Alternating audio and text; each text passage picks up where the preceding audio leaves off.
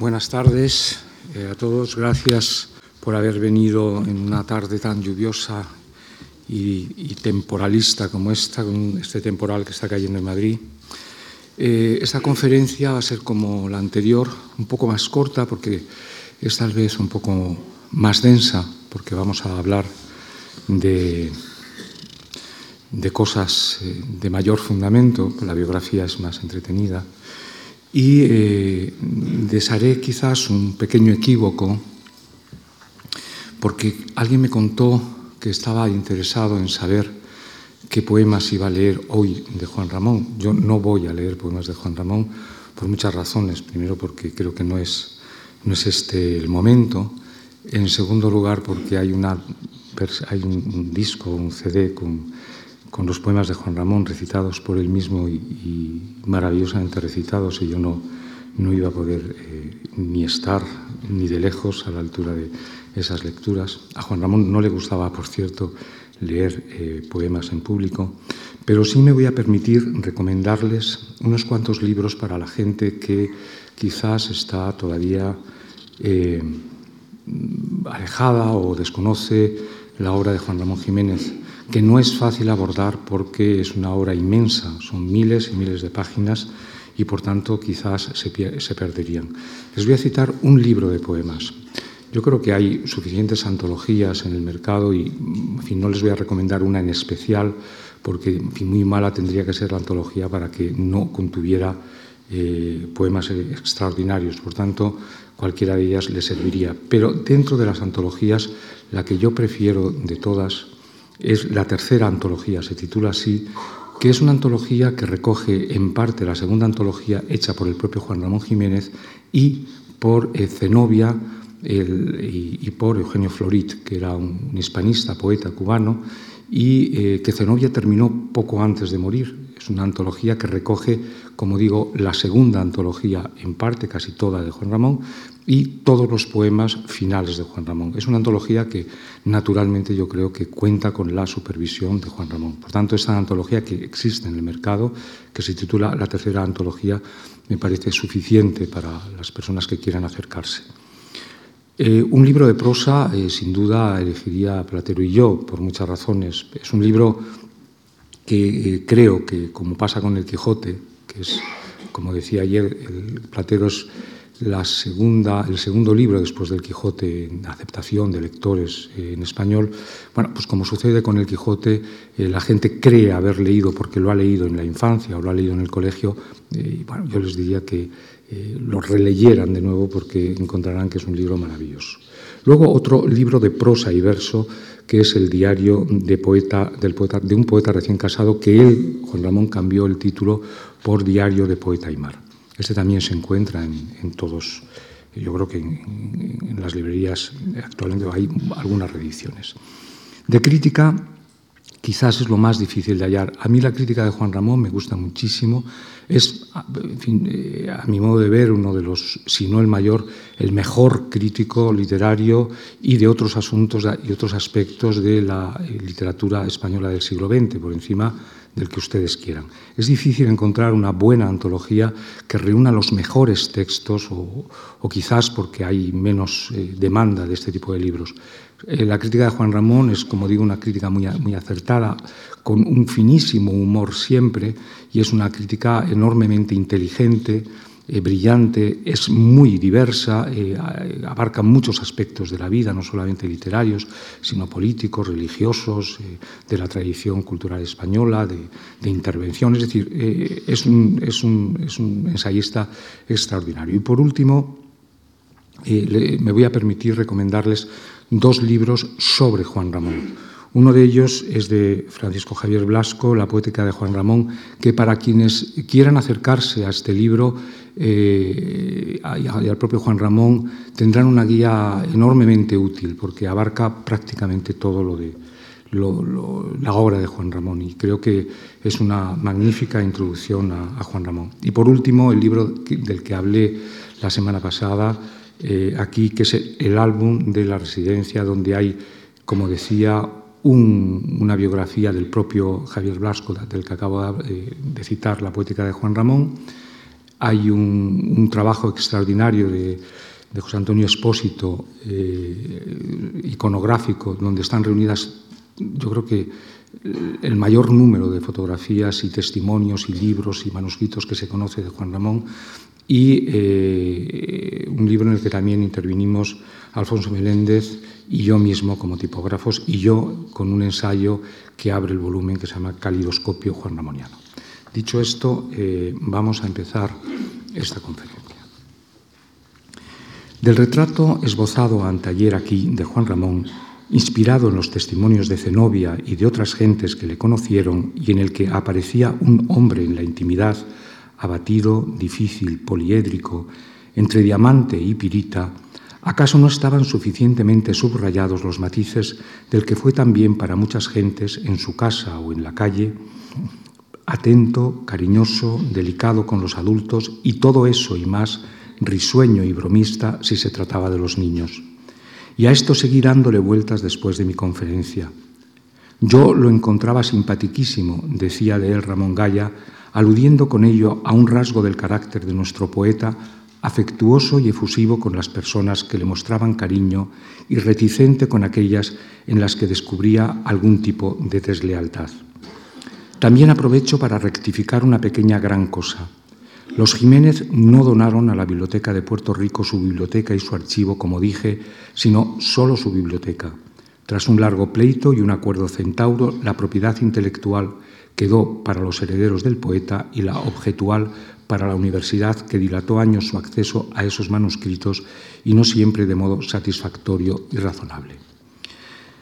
El retrato tenía, no obstante, un propósito claro pintarles a lo vivo el drama de quien en las circunstancias personales más penosas fue capaz de escribir una obra como la suya, riquísima de matices y sorpresas, celebrativa, restallante y luminosa.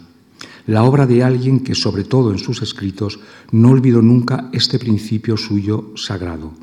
No os toquéis en el dolor. La crítica que se ha ocupado de estos asuntos habla de tres etapas para la poesía de Juan Ramón, pero lo cierto es que no siempre esas etapas están claras, al menos para mí. Y así debió de verlo el mismo Juan Ramón cuando dijo que, bueno, corto la conferencia, pasa exactamente lo mismo que la anterior, hay muchas comillas, no voy a hacer ningún gesto de comillas, pero, en fin, eh, ustedes eh, supongo que las, eh, las adivinarán.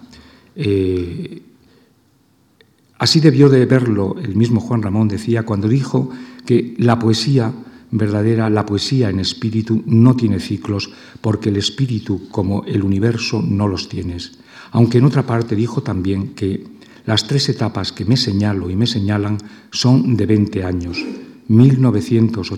1896 a 1915, 1915 a 1936, 1936 a 1950 y X, ¿Qué año quitará esa X? se pregunta Juan Ramón. Si aceptamos como fecha de la muerte de Juan Ramón, como la acepto yo, la de 1956, pues Juan Ramón murió cuando murió Zenobia, tendría en efecto otra etapa redonda de 20 años.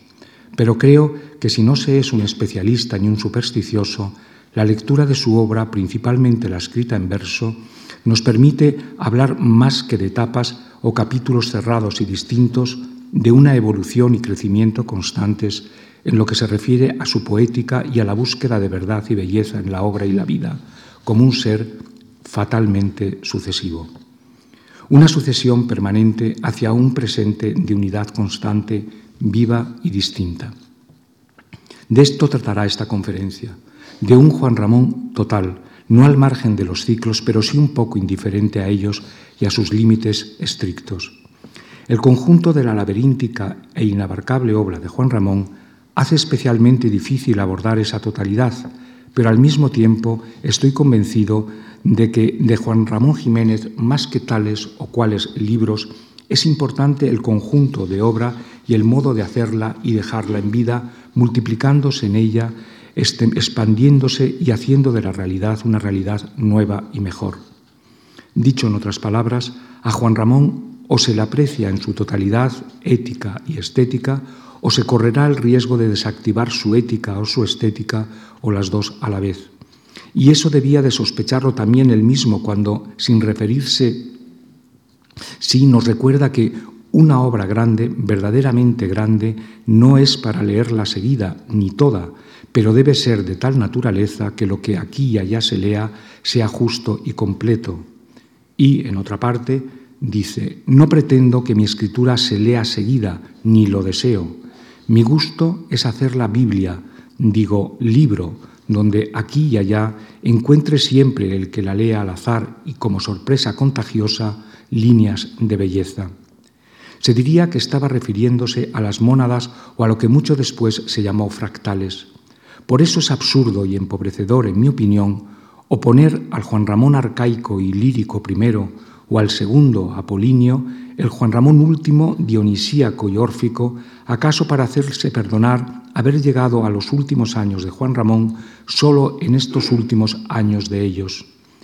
En cada parte de Juan Ramón está un Juan Ramón Jiménez completo, por lo mismo que el Juan Ramón completo no es más que la más pequeña de una de sus partes logradas. Y sí, yo no creo que ningún Juan Ramón sea superior a otro, porque todos forman parte del mismo, y aunque hemos de juzgar y juzgarnos por nuestros logros, creo que el principal logro de Juan Ramón fue llegar a ser tantos Juan Ramón a la vez, a pesar de tantas circunstancias adversas y a pesar incluso de sí mismo. Anunciábamos el martes también cómo su naturaleza poética y personal y su inquietud y curiosidad intelectuales le llevaron a una permanente atención sobre todo y todos los que le rodeaban, Alerta es el título de uno de sus libros de teoría, hasta el punto de que ningún poeta de su tiempo se empapó y a veces tiñó tanto de la tradición y de lo contemporáneo como él, para acabar él mismo tiñendo de sí lo tradicional pasado y lo contemporáneo, como hiciera Picasso en pintura. Fusión y confusión lo llamaba él, el trabajo de recibir lo creado en el pasado o en el presente y hacerlo tan suyo que parece parte de sí mismo, como incorporamos a la masa de nuestra sangre cada alimento y átomo del aire. ¿Influencias? se preguntará. Sí, de todas partes. Sí, en su incorporación universal todas se destruirán unas a otras y uno se quedaría libre en lo suyo más que entonces, dice. Por otro lado, no se encontrará en la historia de nuestra literatura a nadie más atento al pasado y al presente que él, revisitados, ponderados, aquilatados por él en todo momento. Pero si en Picasso vemos que su colosal apropiación apenas tendría consecuencias éticas en su vida, que no le impidieron, por ejemplo, cobrarle a la República Española y al pueblo español en armas el Guernica, recibir a los oficiales del ejército de ocupación en su estudio o pintar un retrato adulatorio a Stalin, la exigencia estética de Juan Ramón estaba basada en una ética neta y estricta, el poeta puede pedir a la inteligencia el nombre exacto de las cosas porque ese nombre llegará a ser la cosa misma con su semilla ética dentro, pero solo si la cosa misma nos ayuda a una vida mejor, más elevada y consciente, tiene algún valor. Esto y el creer que no es posible una comprensión de la obra de Juan Ramón sin tener en cuenta cómo ésta modificó su vida en todos los aspectos, me ha llevado a creer que mientras no intentemos una valoración completa de su obra y de su vida, haremos de él una lectura deficiente. La poética de Juan Ramón alcanza a su obra y también a su vida, como vimos.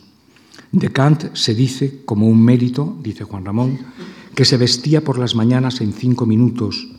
Yo no creo que sea esto una virtud vital. Todo es vida, todos nuestros actos son vida, lo mismo pensar que comer, bañarnos que soñar, dormir que andar, y en todos hay un sentido estético. A lo largo de su vida estética y ética, Juan Ramón procuró explicarla en numerosísimos escritos, más largos o cortos, casi siempre de forma clara, dándole la razón a Machado cuando sostenía que todo poeta supone una metafísica que tiene el deber de expresarla por separado en conceptos claros.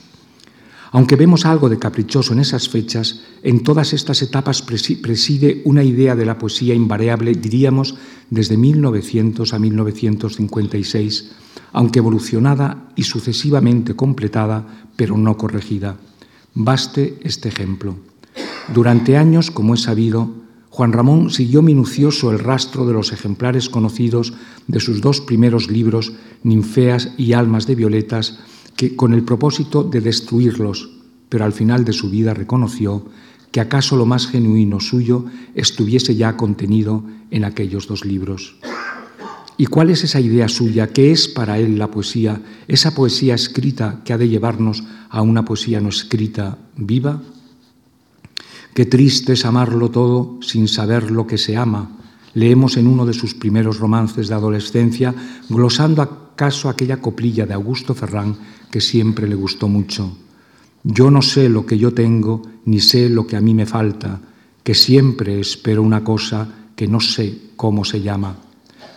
Así que cuando leemos en uno de los poemas de vejez, y en esa luz estás tú, pero no sé dónde estás, no sé dónde está la luz, comprendemos que, como dice en uno de sus primeros poemas, se acabará el mundo y seguiremos sin saber su secreto, o lo que es lo mismo, que la poesía trata de alcanzar el secreto de las cosas y hacer fable lo que nos parece inefable, respondiendo a una pregunta a menudo con otra. Diríamos que Juan Ramón Jiménez declaraba así la inefabilidad de lo desconocido y por tanto el origen místico de cierta poesía lírica, y así cuando se detiene en el cántico espiritual de San Juan, que tan decisivo sería en la conquista de su primera madurez poética, se fijará precisamente en los tres versos que definen para él la poesía. Tres versos de San Juan. Su origen no lo sé, pues no lo tiene. Sé que no puede ser cosa tan bella. Y por último, bien sé que suelo en ella no se halla. Si al carácter inefable de lo misterioso, semejante en otro plano al de Dios, añadimos su propósito de hacer que mi obra sea una síntesis del universo y de él mismo un animal de fondo, un Dios deseado y deseante, tendremos las claves de su poesía no sólo de la última, sino también de la primera en la que, como bien sabía Juan Ramón, estaba contenida aquella. ¿Qué tiene que ver todo este no saber, esta ignorancia poética con etapas y fases? ¿No vemos en ellas algo puramente académico? Si no se es un especialista, nos preocupan las etapas de Homero, saber que es posible que ni, siquiera existiera Homero. Por otro lado, ¿podríamos no tener en cuenta lo que decía el propio Juan Ramón de explicar la poesía? Cito, hay quienes en lo que se llama explicación de textos toman la poesía para explicarla como una ciencia. No estoy de acuerdo. La poesía no debe explicarse más que en lo necesario y a quienes no puedan explicársela y si lo necesitan por cuenta propia. El carácter, la forma, etcétera pero teniendo en cuenta que esta explicación es sólo en cuanto a la materia. Del sentido se puede explicar su origen, sus relaciones, etc., nunca su esencia. No la aplastemos, no la sequemos, porque en fin de cuentas no la podremos explicar. Sería un crimen y un sacrilegio mayor. No carguemos la poesía ajena con palabras ajenas a ella y sobre todo con palabras griegas, latinas, ni con citas, raíces, etcétera. Fe, amor, poesía no se explican. Lo que hay que hacer es cultivar a los no preparados para que lleguen por su cuenta a sentirlos y detenerse a tiempo, lo más difícil de la explicación. Agotarse y agotar a los otros es como un crimen de belleza. En fin, espero no agotarles yo con lo que sigue. La primera de estas etapas, que aceptamos por comodidad pedagógica, es la menos uniforme de todas porque en ella hay lo menos otras tres o cuatro etrapillas dentro, como muñecas rusas. Una iría desde 1896 hasta 1900, con sus primeros poemas y los dos libros que tanto le disgustaron luego. Otra, tras su paso por Francia, arrepentido de sus comienzos, cayó precipitados e impacientes la de los libros amarillos del Mercure de France, copiados por él por dentro y por fuera en los suyos propios rimas y arias triste y luego todo lo demás, los tres de las elegías, pastorales, laberinto, en fin, casi diez, todos y cada uno de ellos conteniendo pequeñas y grandes piedras preciosas engastadas en el conjunto. Y otra, la depuración de los anteriores, materializada en Platero y yo y en los sonetos espirituales, cumbres estos últimos de esa primera etapa que Juan Ramón cierra en 1915. La segunda, la de su primera plenitud, de 1915 a 1936, que también tendría subdivisiones, la abre el hallazgo de forma y fondo que es el diario de un poeta recién casado.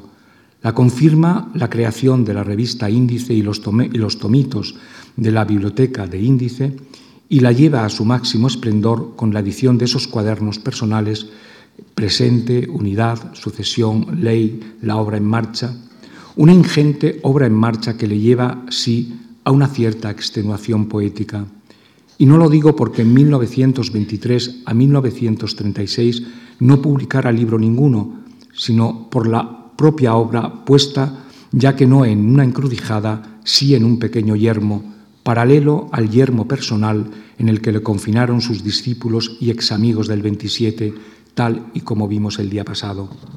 Y por último, el tercer y más unitario de todos sus periplos, que va de 1936 a 1956, la muerte de Zenobia y su muerte como poeta, y al fin parece que acabó teniendo razón el brujo Juan Ramón, porque también esa tercera etapa sumaría como las anteriores 20 años, y que es el de su segunda plenitud poética, una plenitud que, como decíamos, a diferencia de la primera, estuvo marcada por la desdicha, la enfermedad, la soledad en lo personal y por la conciencia plena de lo poético en constante multiplicación de mundos y sentidos. Sus primeros poemas nacieron del contagio del romanticismo y de lo popular. De hecho, el romanticismo fue, como sabemos, al menos en España, una estilización de lo popular. Cito, sin duda, lo popular estaba dentro de mí como un arroyo camino de un río. Mi sangre circulaba romance, yo lo oía.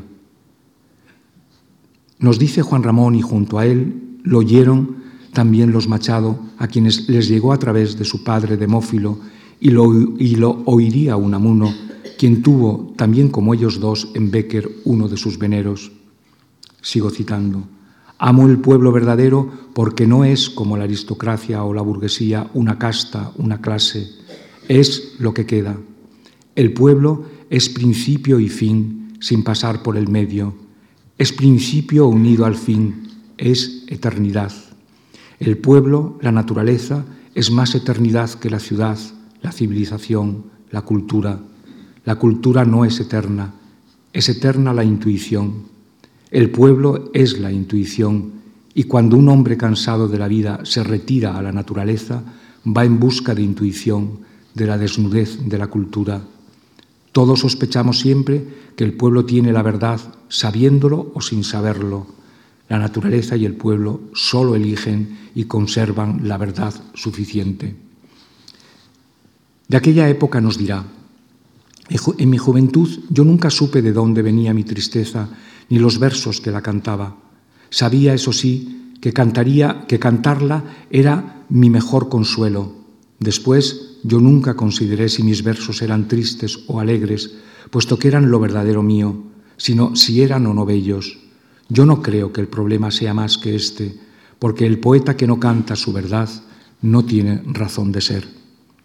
Cuando Villaspesa y Darío llaman a Juan Ramón para que vaya a Madrid a dar la batalla por el modernismo, Juan Ramón y los jóvenes pueden acaso no saber demasiado bien lo que quieren, pero no dudan en cantar su verdad, oponiéndola a la vieja poesía española. Las ideas y propósitos krausistas pusieron en todos ellos la ilusión de la mejora material y espiritual de nuestra sociedad, empezando por el pueblo o lo que de él quedaba. Los escritores de entonces estaban lejos de imaginar las futuras disputas académicas en torno al nombre de modernismo y noventayochismo. Han corrido ríos de tinta sobre ello, pero despachémoslo así. Todos eran lo uno y lo otro. Solo las posteriores polémicas, tan ociosas como interesadas, dejaron a unos en escritores comprometidos y hormigas, noventayochistas con grado de generales, y a otros en modernistas y cigarras, esteticistas de la clase de tropa. Fue una especie de muro de Berlín en el Madrid del 900. Más interesante, en mi opinión, es para la poesía de entonces el concepto de simbolismo corriente en Francia en esos años pero apenas circulado en España ni siquiera por los propios simbolistas españoles. Si el término modernismo parece subrayar aspectos formales del poema, el de simbolismo señala propósitos no solo estéticos, que también, sino éticos. El poema sería así el instrumento que uniera realidades diferentes, correspondencias nuevas, que dieran origen al desvelamiento de una realidad nueva y a una nueva naturaleza sensitiva y pensativa del mundo mediante palabras que son más que palabras, galerías entre el mundo exterior y el interior, entre lo visible y lo invisible. Así que es muy comprensible que Juan Ramón intuyera el valor del elogio de Darío. Usted va por dentro, por venir él, de él y sobre todo por llegarle en un momento en el que el modernismo empezaba a caricaturizarse a sí mismo, serializando cisnes, lirios, libélulas. Cuando Juan Ramón volvió de Francia con los libros de Samen, Laforgue, Ram y tantos otros, vino con él una de sus poderosas intuiciones que acaso entonces no supo formular, aunque sí más tarde, incorporándolo desde entonces a la eticidad de su estética. Cada palabra dice cosa distinta según quien la diga y desde dónde la diga, y cada libro dice cosa distinta también. Él dirá, en palabras suyas, en edición diferente los libros dicen cosa distinta. Juan Ramón, que se fundió y confundió de tal manera con los simbolistas franceses y con sus libros, acabó injertando en el austero simbolismo popular y místico español esquejes del simbolismo francés, tan ondulado, tan cadencioso. Le bastaron cuatro meses en Francia para empaparse de esa poesía. A veces pienso que lo que le oyó contar a Darío, dice Juan Ramón, Darío, inculto de libros, era de una receptividad extraordinaria. No leía, le bastaba oler los libros y el olor le daba sugestiones, sugerencias. Esto que dice eh, Juan Ramón de Darío le sucede también a él. Como todas las cosas del mundo, dice Juan Ramón, los libros emanan su sustancia y no hay que leerlos para valorarlos a veces, cuando se tienen los sentidos aptos para la emanación estética. La disposición de la caja, la cubierta, el título, el tamaño de las palabras, etc., todo unido representa súbitamente su valor.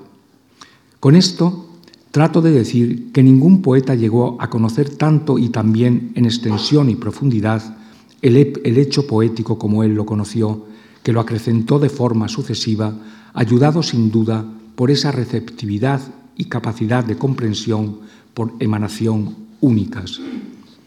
Y de ellas hizo gala en casa de Simarro a la vuelta de Francia. El contacto directo con los institucionistas dará al simbolismo traído de Francia una profundidad que no tenía y que llamó, como vimos, aristocracia de intemperie. No hay forma más exquisita de aristocracia que la de la intemperie, cuando el hombre puede vivir tranquilamente fuera y sin miedo ya a nada ni a nadie de la tierra o del espacio. El mejor, el más aristocrático poeta debe ser en rigor por su cultura o cultivo el hombre de mejores sentimientos, aquel capaz de unir lo popular, el instinto y lo aristocrático, el cultivo. Con este legado intelectual y pertrechado de las enseñanzas de los institucionistas, Juan Ramón se volvió a Moguer dispuesto a arrostrar su especial subida al Monte Carmelo de la poesía, una estética vida de silencio, trabajo y retiro. La estética krausista tiene una dirección ética, la reespiritualización a través de una creciente sensibilidad del hombre para la belleza. Si personalmente parece más sosegado y resignado a la nueva situación familiar, están arruinados, recuerden, poéticamente todo será leído ahora de otro modo. Romanticismo, poesía popular, simbolistas franceses, místicos, con el convencimiento de que el poeta podrá hacer una nueva realidad mejor si así la siente, una realidad valiosa para él y para todos. La poesía es una tentativa de aproximarse a lo absoluto por medio de símbolos, le dirá después de la guerra a Gullón. ¿Qué es Dios sin un temblor que tenemos dentro, una inmanencia de lo innegable? se pregunta. La frente pensativa se hermana con la frente sensitiva y proclama con alegría que Dios no está en las oscuras iglesias españolas, sino fuera, en la naturaleza. Comprende que su verdadera aportación en esa tarea que parecen haberle encomendado Francisco Giner, Cosío o Simarro será devolverle al pueblo, a la minoría del pueblo, a la aristocracia popular con delicadeza, en versos sencillos, suaves, lo mejor que el pueblo tiene, su lírica popular y la belleza y el misterio de la naturaleza, a la que a menudo son ciegos por la vida difícil que el pueblo está obligado a llevar, despertando en él su fondo mejor y delicado, prescindiendo de una vez por todas de la estética de escayola y pandereta, por la que se perecen tanto el señorito como el pueblo corrompido por él. En pocas palabras, reespiritualizar al hombre a través de una creciente sensibilidad para la belleza, proponer, impulsar esa aristocracia de intemperie a la que años después daría el nombre de inmensa minoría, y crear, mediante la poesía, una nueva realidad en la que todo lo real se salve de la nada y del sinsentido.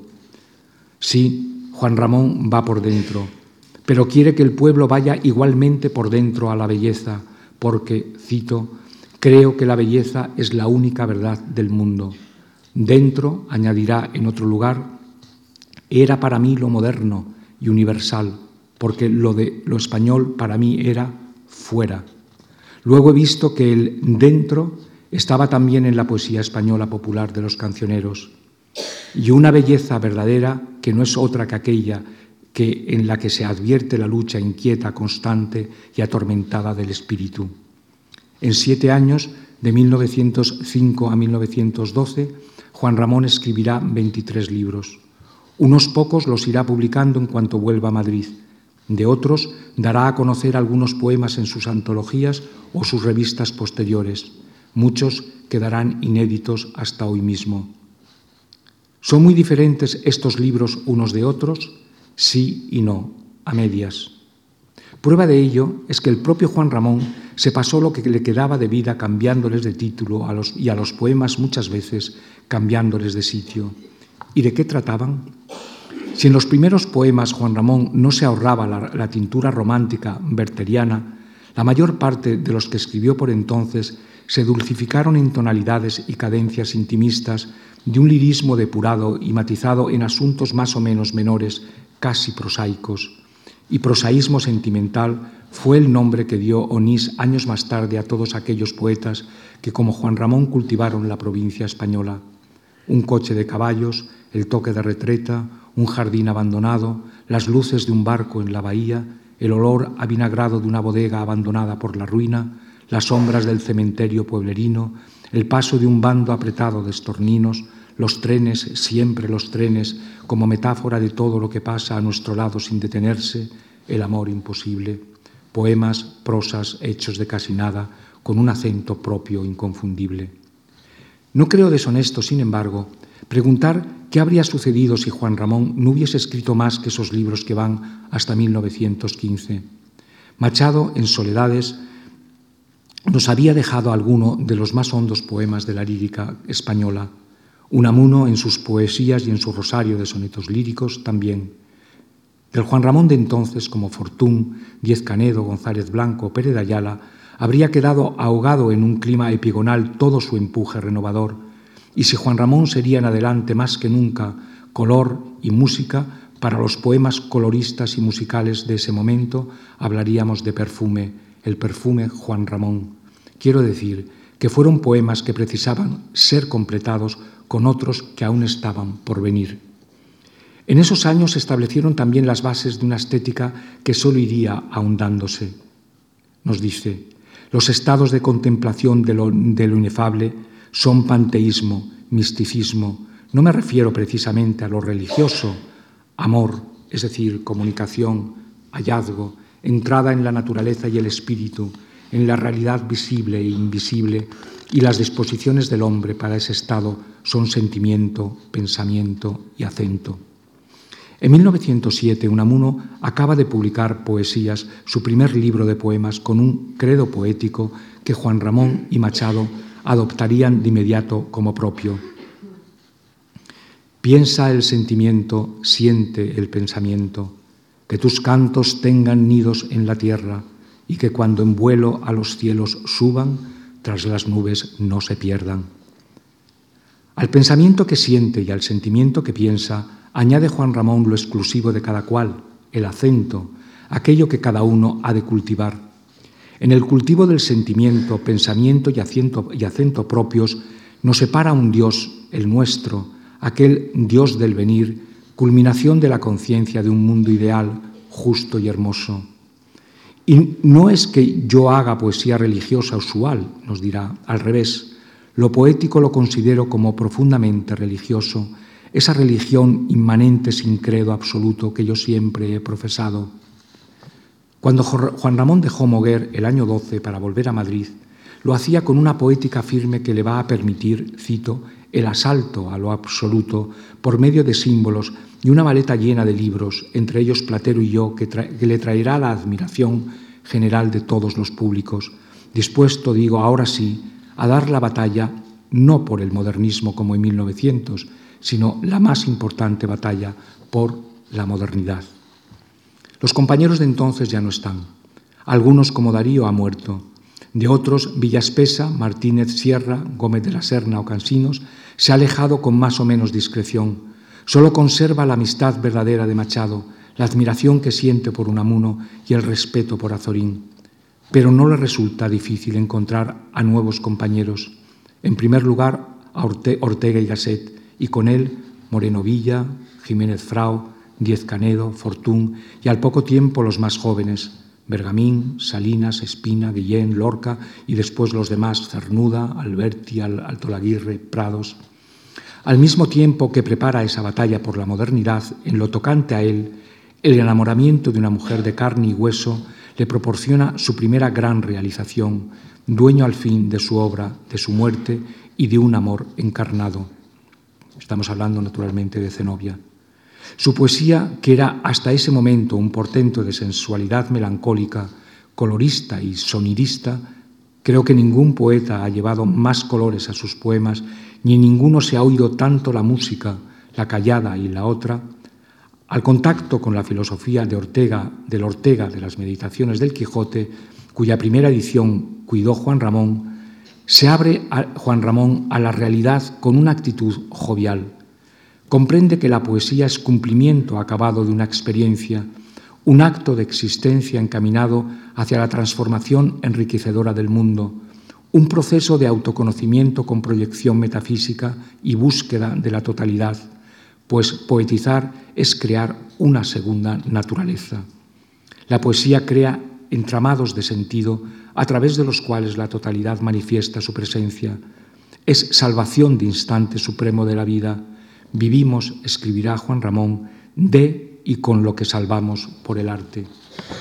Se diría que en estos años de 1923 a 1933, todo, la poesía, el modo de decirla en sus libros y cuadernos, el descubrimiento de una nueva prosa, la construcción concienzuda de su caligrafía aljamiada, su decidida vocación impresora y tipógrafa, y la felicidad amorosa, tanto como la diversidad amistosa, poetizan su vida como jamás lo había estado.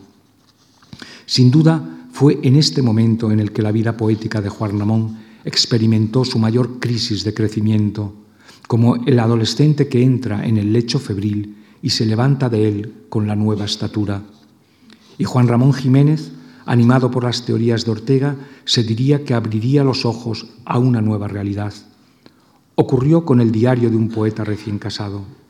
El único que ha escribido un tirón, le dirá Agullón en 1953. Sigo citando. Es el único concebido como tal libro y escrito inmediatamente. Y tan pronto como lo escribí, lo publiqué. Lo creo mi mejor libro. No se pone viejo. Lo veo ya como cosa histórica fuera de mí. Es un libro de descubrimientos. Con él empieza el simbolismo moderno en la poesía española. Termina aquí la cita. ¿Y qué tiene ese libro para que se le considere tan importante? ¿Por qué no se pone viejo? Lo prodigioso de él, a mi modo de ver, es su conjunto. Al igual que el Cristo de Velázquez de Unamuno, no es libro que se pueda trocear. Ninguno de sus trozos daría la idea del conjunto. De hecho, y que me perdonen los amigos juan ramonianos, no hay en él un gran poema, una gran estampa en prosa. Hay poemas y, y prosas hermosos, desde luego, pero es la suma de todo el haber sido concebido, aunque él haya afirmado lo contrario, no como un libro cerrado, sino como un libro en marcha. Y eso es lo que hace de él algo más que un libro cubista a menudo, a veces sobrerealista o surrealista avant la lettre, y hoy podemos reconocerlo así, dispuesto como en una sala de montaje de cine, planos y contraplanos, película que puede ser vista por cualquier parte sin perder, sin perder su sentido fractal de fractales. Diríamos de él lo que Juan Ramón dijo de otros libros. Ningún libro verdadero se ha escrito nunca como libro. Se ha dicho, y con razón, que el tema del diario era el mar, y sí, como el mar, el diario no tiene un argumento. Su argumento es su presente sucesivo sin olvidar, claro, que el poema se escribe con actualidad, nos dice, pero luego hay que librarlo de su actualidad. Y malo cuando no puede librarlo el poeta o cuando él solo no se libra. Así que cuando Juan Ramón nos habla de un Dios sucesivo, un Dios con minúscula, podemos entender que nos habla de aquel mar que descubrió entonces en el barco que lo llevó y les trajo de América. Cito, yo puedo concebir a Dios como el universo total infinito, cuyos componentes no son sino partes de su infinito ser, que no por infinito es excéntrico. Dios es centro sucesivo siempre de los que lo integramos, ya que todos nosotros vivimos dentro de él. Juan Ramón empezó a vivir su propio Dios en aquel barco mostrado por el mar. El mar le había dado la palabra mar de su libro, que le daba la palabra Dios y la conciencia de mar y Dios. El nombre exacto de las cosas le daba al mismo tiempo el sentimiento de ellas. El símbolo, diríamos, se sustanciaba en idea, en conciencia de realidad. Los jóvenes no tardaron en adoptar el libro como un modelo poético. Tenía todo lo que ellos querían ser, pero el idilio duró poco, como vimos. Pese a su novedad, Juan Ramón en el diario no renunciaba al sentimiento poético como motor de la poesía y de la vida. Ortega sí, y eso hizo en su deshumanización del arte, bajo la que se protegieron los discípulos de Juan Ramón casi en masa, principalmente los más intelectualistas y formalistas, Guillén y Salinas. Su distanciamiento con Ortega y la belicosidad de sus discípulos solo era cuestión de días. En la polémica sobre la poesía pura, creo sinceramente que Juan Ramón no estaba tan lejos de Guillén y los otros jóvenes porque estos habían sido creados más o menos a semejanza suya por él, ni siquiera de su distanciamiento de Ortega. Recordemos lo que decía a propósito de lo que le debían. Todos algo, muchos mucho, algunos todo. Esta es mi hipótesis. Contra lo que seguramente hubiese admitido Juan Ramón, este, Juan Ramón, propició la ruptura con sus discípulos. Cierto que le habría gustado que no hubiese sido tan violenta, sin duda, debido a su aversión al escándalo, hubiese preferido un discreto alejamiento como pongamos por caso sucedió con Villaspesa o Martínez Sierra, y del mismo modo que vio en estos la caricatura del modernismo, advirtió Juan Ramón la caricatura de la poesía pura en los del 27, por un lado, por un lado en Guillén, la de la poesía popular, la caricatura de la poesía popular en Alberti, con aquel lata, lata, ojalata que escribió Juan Ramón en una de las páginas de Marinero en Tierra. La caricatura de la poesía amorosa en Salinas, por otro. ¿Ya se acuerdan aquello que decía Juan Ramón, que tenía una palabra acertadísima y muy, y muy temida por todos? Cuando publicó Salinas su libro que se titulaba La voz a mí de vida, Juan Ramón dijo, la voz a mí de vida, a mí, a mí de vida. Y en fin, la de la poesía mágica, la caricatura de la poesía mágica de Lorca por otra. En los tres versos de Juan Ramón, qué tranquilidad violeta por el sendero a la tarde, a caballo va el poeta, parece prefigurado todo el romancero gitano. En cuanto a Ortega, lo paradójico es que fue el propio Juan Ramón quien acaso propició también toda la teoría de la deshumanización con un solo poema de dos versos. No vemos en su poema titulado justamente El poema, ya recuerdan, no lo toques ya más, que así es la rosa. No vemos en él, digo, una idea, pero también un poema sobre un poema, introduciendo así la conceptualización e intelectualización de la metapoesía que el propio Juan Ramón llevó por esas fechas a su célebre Inteligencia, dame el nombre exacto de las cosas.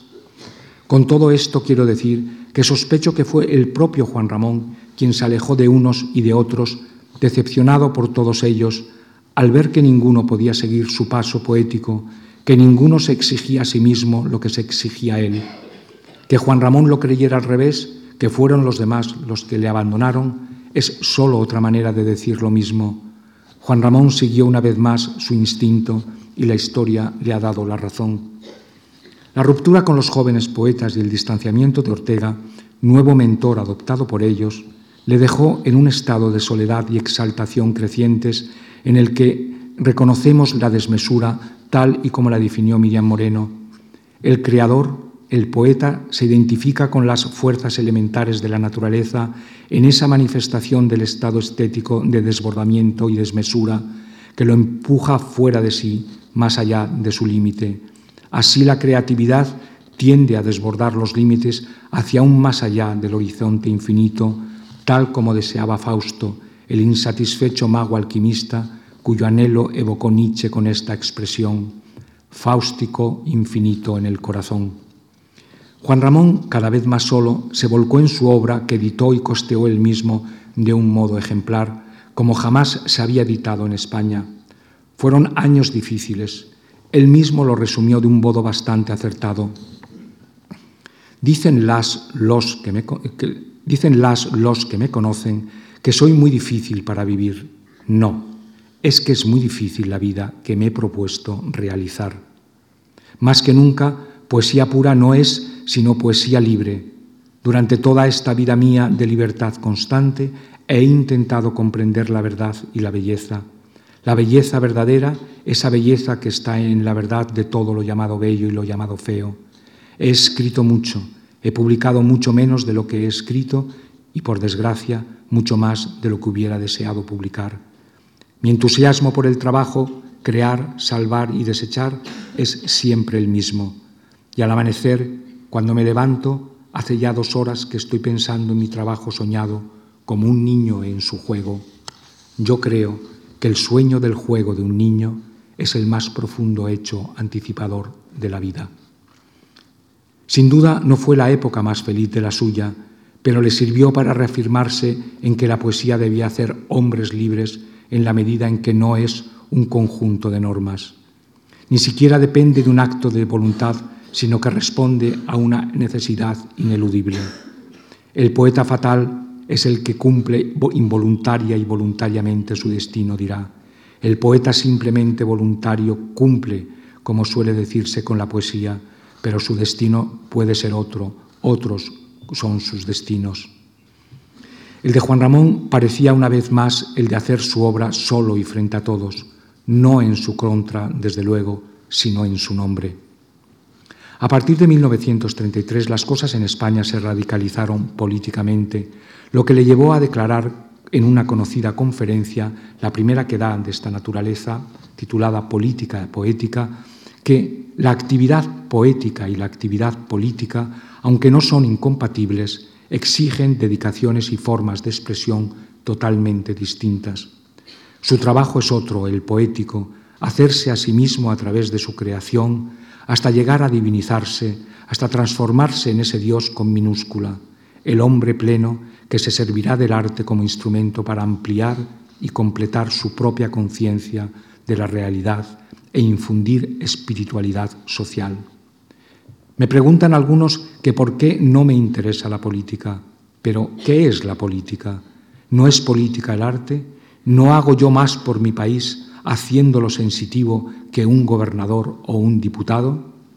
Yo no creo que el poeta, como tanto se dice, y más con esta nueva y más verdadera guerra del mundo, deba nunca acomodar su poesía a las circunstancias, ahora, por ejemplo, a las de la guerra. No, no creo, no he creído, ni creeré nunca en la poesía ni en el poeta de ocasión. A partir de ese momento y hasta su muerte, Juan Ramón estará requerido por sí mismo y por otros a aclarar sus conceptos, sus ideas, su metafísica cada vez más complejos. Lo hará en cada vez más frecuentes conferencias, cursos universitarios escritos de una portentosa inteligencia y finura crítica. ¿Acaso Juan Ramón, como decía antes, ha sido el crítico más hondo que ha tenido España sobre él y sobre otros en lo que llamó su crítica paralela? El ideal de la forma está, a mi juicio, nos dirá, en hacerla tan sencilla, dos ruedas tan conformes que se fundan con su movimiento en una, tan perfecta que no se sienta rodar, que quieta no exista.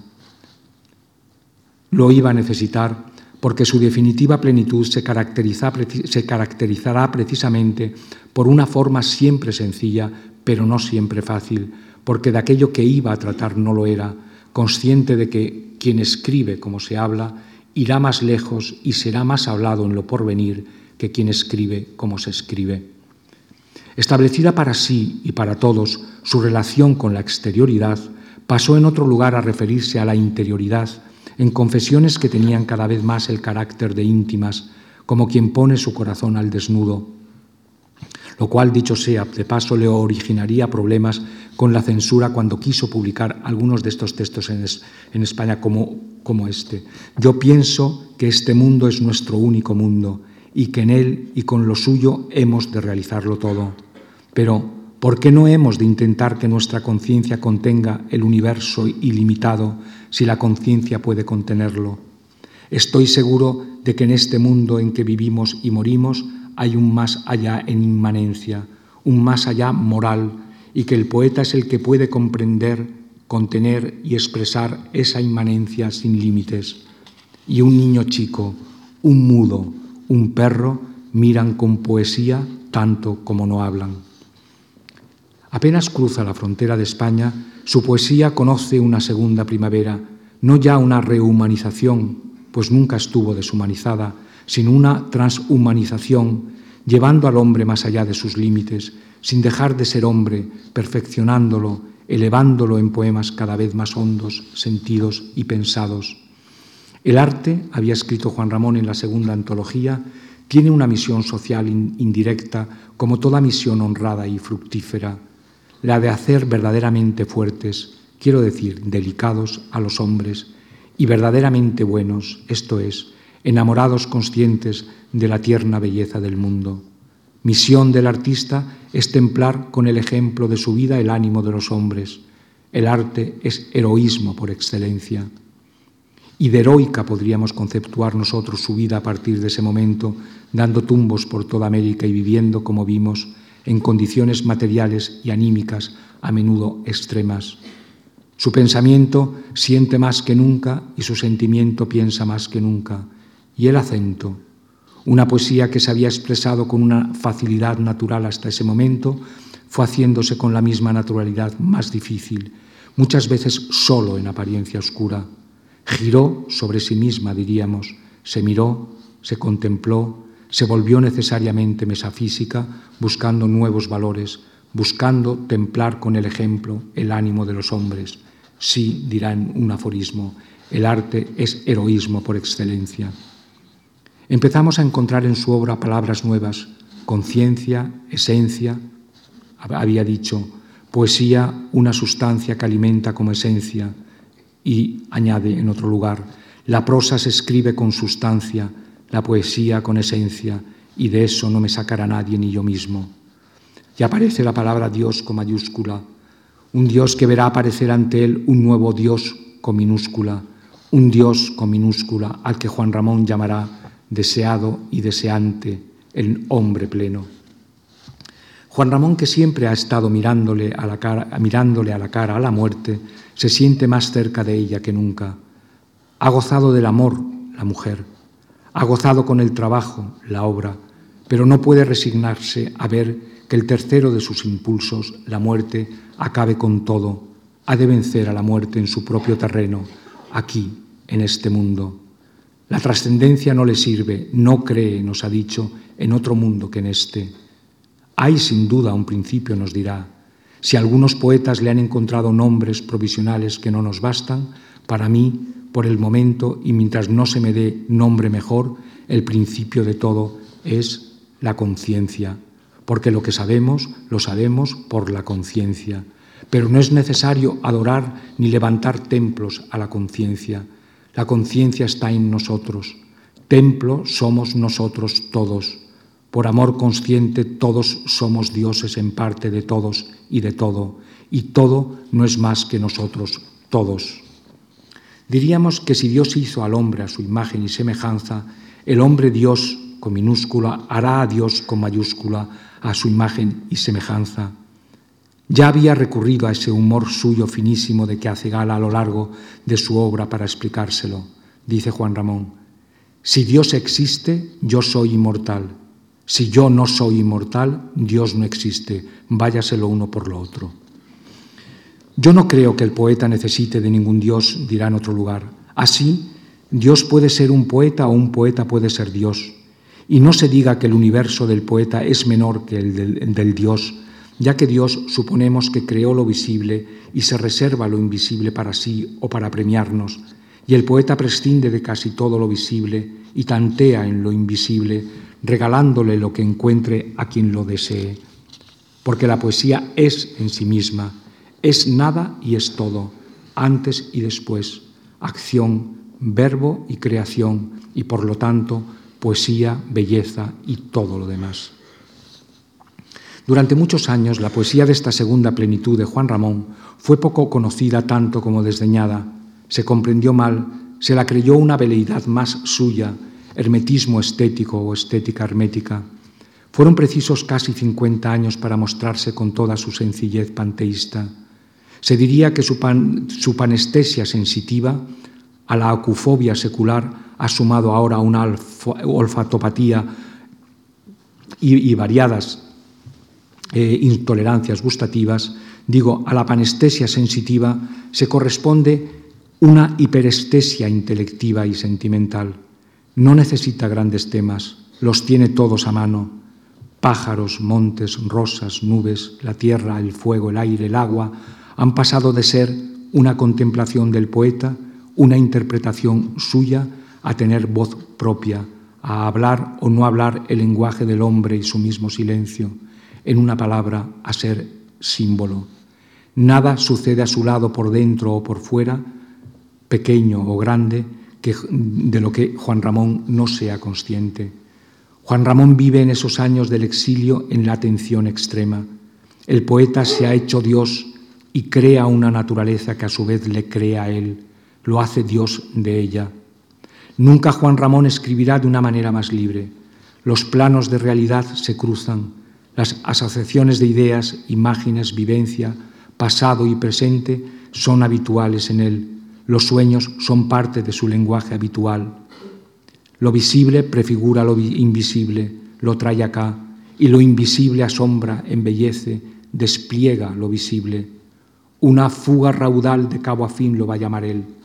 Para explicar esta conquista poética recurre en el prólogo de espacio a Mozart y Prokofiev. También él quiere un lenguaje fugado, universal, largo o corto, en el que las palabras eleven el espíritu a esas zonas de lo invisible donde espera la verdad y la belleza. Como era de suponer, y vivos aún y en activo sus enemigos, quiero decir, más activistas que nunca, se vio en esta poesía última de Juan Ramón un pliegue narcisista, una contemplación especular del Dios con minúscula que se cree Dios con mayúscula. Se ha hablado de mi libro Animal de Fondo, se defenderá Juan Ramón, como de un libro narcisista. Acepto el adjetivo y lo sustantivo, ya que he dicho muchas veces que entiendo por narcisismo incorporación del individuo a la naturaleza universal. Yo entiendo a Dios como conciencia suma, absoluta, y si mi conciencia es parte de Dios, de lo absoluto, de lo sumo, es natural que yo desee unificarme con Él por ella y no después de mi muerte, sino en vida, con conciencia de la conciencia de Dios y de mi conciencia, de mi parte de mi conciencia. Unificarme es hacerme uno con la unidad suma de Dios y entiendo por unidad igualdad. Si morirme es ir a Dios, vivirme puede ser irme estando con Dios. Por ejemplo, si yo creo que Dios ama, yo amo. Que Dios canta, yo canto. Que Dios es comunicativo y generoso, yo lo soy. Que Dios no quiere ser visto, yo no quiero serlo. Si yo creo que Dios no juega las cartas, yo no juego. Que no roba, no robo. Que no fuma, no fuma. Que no es bebedor, no bebo. Que no es comilón, como lo necesario. Que se revela contra lo injusto, la calumnia, la mentira, yo me revelo. Y esta es mi manera de parecerme a Dios. Este es mi narcisismo. Este es mi misticismo mi teologismo, mi humildismo, que si Dios ha salido de sí, se ha partido, repartido y compartido, es por humildad, no por soberbia, y si yo, parte suya, me quiero hacer uno con Él, es por humildad. No quiero ser ni su émulo ni su imitador, sino Él. De aquí que no creo en mí, sino en Él. Más humildad no es posible. Habló de un niño chico, de un mudo, de un perro, y descubrió en su mirada la poesía, el animal hombre de fondo común a todos ellos. Nos referíamos la semana, el martes pasado a la tragedia de Juan Ramón en estos años, un hombre enfermo y a merced de sus depresiones, que al tiempo que se está destruyendo, está creando, gracias a su conciencia sucesiva, un mundo en inmanencia constante, un mundo nuevo, armónico y bello, fuerte y delicado. El poeta es ya Dios deseante que se prodiga en la realidad visible e invisible con la naturalidad. Dicen dos versos suyos, tú me llevas conciencia plena, deseante Dios por todo el mundo. La conciencia le ha hecho dueño del mundo y de sí mismo, un Dios bueno que da, amor porque recibe amor. Y ahora cambiado el sueño en acto, qué dinamismo me levanta y me obliga a creer que esto que hago es lo que puedo, debo, quiero hacer. Este trabajo tan gustoso de contarte, de contarme de todas las maneras en la forma que me quedó de todas para ti. Y el hombre que sabemos que entonces estaba roto, desesperado, muerto de dolor de España, sufriendo de una manera sobrehumana, destruyéndose, como decía Zenobia, escribe, y estoy alegre de alegría llena, reviviendo en él aquel momento trágico en el que Nietzsche se abraza llorando a un caballo al que un hombre golpea despiadadamente. Sí, Juan Ramón Jiménez, abrazado al caballo de su vida, cruelmente azotado, rompe en un sollozo y grita, y estoy alegre de alegría plena, determinado a no tocarse en el dolor y como Nietzsche a no levantar jamás un falso testimonio contra la vida. Al fin conoce, al fin puede conocer, unido con la naturaleza, parte de ella, la alegría que nosotros descubrimos también en su poesía. Escribir poesía es aprender a llegar a no escribirla, a ser, después de la escritura, poeta antes que escritura, poema en poeta, poeta verdadero en inmanencia consciente, dirá. Los últimos días de su vida se abismó en el amor ausente. Tras la muerte de Zenobia no volvió a escribir, lo que no quiere decir que no haya seguido escribiendo, y no me refiero solo, claro, a esa sucesión de libros inéditos suyos que hemos ido conociendo todos estos años. Su vida estaba cumplida. Cuando yo era niño sentía a veces como una prisa, como un miedo de que no se cumpliera mi destino que tenía que cumplirse. Quisiera que después de mi muerte yo pudiera escribir una página más. Y así ha sido, y no una página más, sino aún muchas. Estoy contento del trabajo de mi vida y creo que al fin conmigo tiene España un poeta completo que puede unir a los universales. A ver ahora cuántos siglos pasarán antes de que venga otro español a ponerse a mi lado. Esto no es orgullo, es gozo, no, otro yo que ha realizado tal obra. Y ahora muerte, ven a por mis huesos. Ahora siglos, venid contra mi poesía. Nada más, amigos y amigas, sino acabar con tres de sus aforismos que me parecen buenos para abrochar estas dos jornadas juanramonianas. Uno se refiere a la naturaleza del hecho poético. Desconfiad de una poesía que para gustar tiene que ser analizada. En otro celebramos la naturaleza torrencial de su obra, mucho y perfecto. Y el último, en recuerdo de aquel unamuniano, hagamos que la nada, si es que nos está reservada, sea una injusticia, podríamos convertir en norma para la vida. La eternidad está nada más en el presente. Quien tiene el presente tiene la eternidad.